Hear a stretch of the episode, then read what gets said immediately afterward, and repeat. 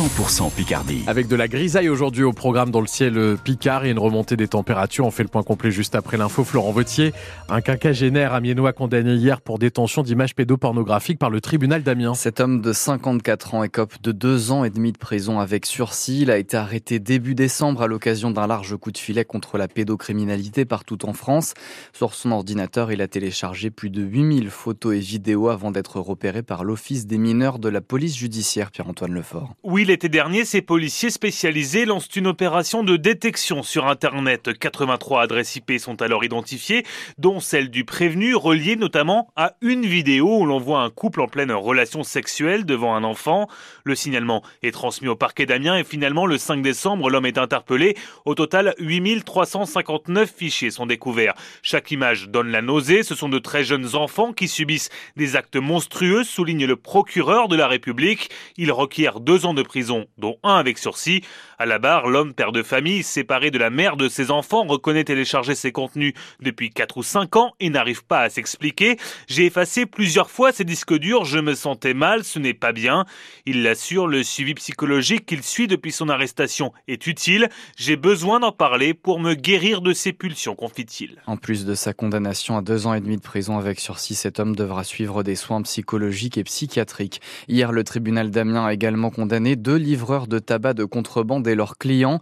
En février 2023 à Abbeville, ils s'étaient fait livrer 22 kilos de tabac en provenance du Luxembourg.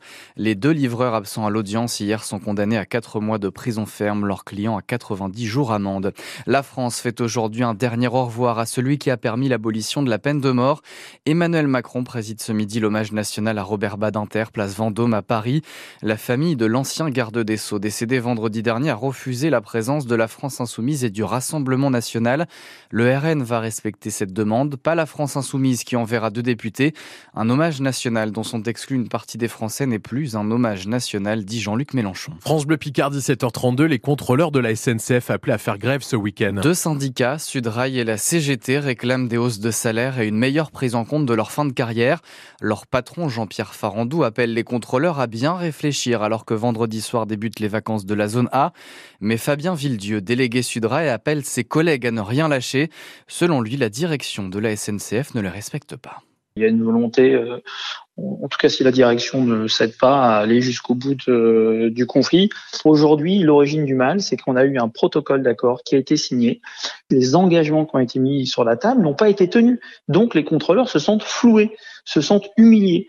Pourquoi Il y avait un engagement très ferme en termes d'accompagnement, notamment des TGV, de deux contrôleurs sur ces TGV. Cet engagement devait être ferme à partir de l'année 2023. Il n'a pas été respecté. Aujourd'hui, on nous dit ah mais il n'y a pas de problème, faites-nous confiance, la main sur le cœur. Vous verrez, fin 2024, ça sera respecté. Par ailleurs, dans un contexte où on va nous expliquer que contrôleur est le dernier métier euh, privilégié sur la terre. Le problème auquel est confrontée la SNCF, c'est qu'elle a du mal à recruter des contrôleurs parce que effectivement le métier ne fait pas rêver, ne fait plus rêver. Selon les syndicats, entre 7 et 9 contrôleurs sur 10 feront grève ce week-end. Seuls les TGV ne peuvent pas rouler sans eux. La SNCF doit communiquer ses prévisions de trafic dans la matinée.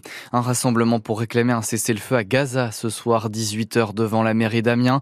Il est organisé par le collectif Urgence Palestine Amiens et les syndicats CGT, FSU et Sud. Plus de 400 personnes disent non à la fermeture du boulevard Salvatore Allende à Amiens. Cela fait plusieurs années que cet axe et ses 11 000 véhicules par jour traversent le parc de la Haute-Oie.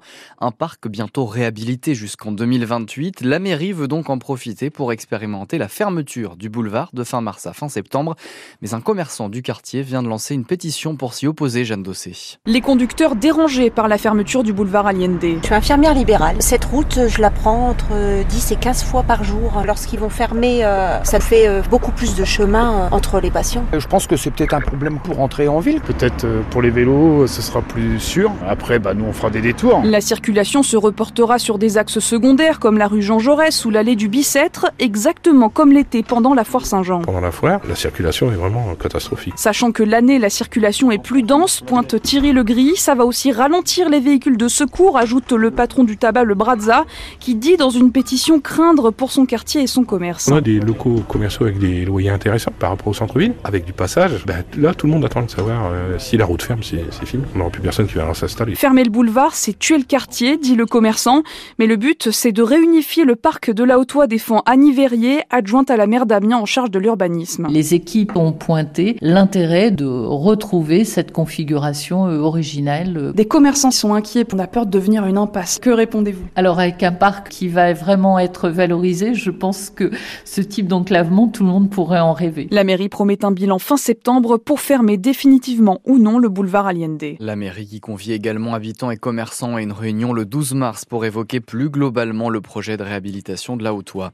Le tribunal de commerce de Bordeaux examine cet après-midi le plan de continuation d'activité pour les 26 galeries Lafayette détenues par l'homme d'affaires Michel Ohaillon. 1000 salariés, notamment ceux des galeries d'Amiens et de Beauvais, sont menacés. La semaine dernière, l'intersyndicale a émis un avis défavorable sur ce plan. 7h35, aujourd'hui Florent, on fête les amoureux et les amoureuses partout dans le monde. Pour cette Saint-Valentin, vous irez peut-être dîner au restaurant comme 57% des Français, 54% très précisément. Un bon moment ou perspective ou pas, nous diront des restaurateurs du quartier Saint-Leu à Amiens dans le journal de 8h sur France Bleu Picardie.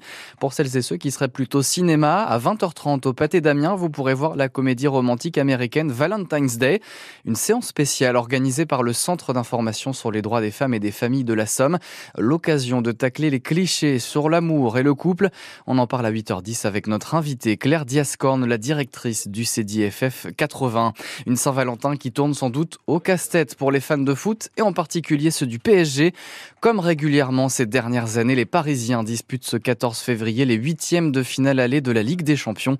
Ce soir à 21h, les Parisiens affrontent les Espagnols de la Real Sociedad. Alors ce soir, est-ce que vous serez plutôt dîner aux chandelles ou soirée foot devant la télé? Cette Saint-Valentin, ça vous fait rêver ou alors vous avez euh, rien à faire de, de fêter cette belle fête des amoureux? On vous attend hein, dès maintenant au 03 22 92 58 58. On écoute vos sentiments à partir de 8h15 sur France Bleu Picardie.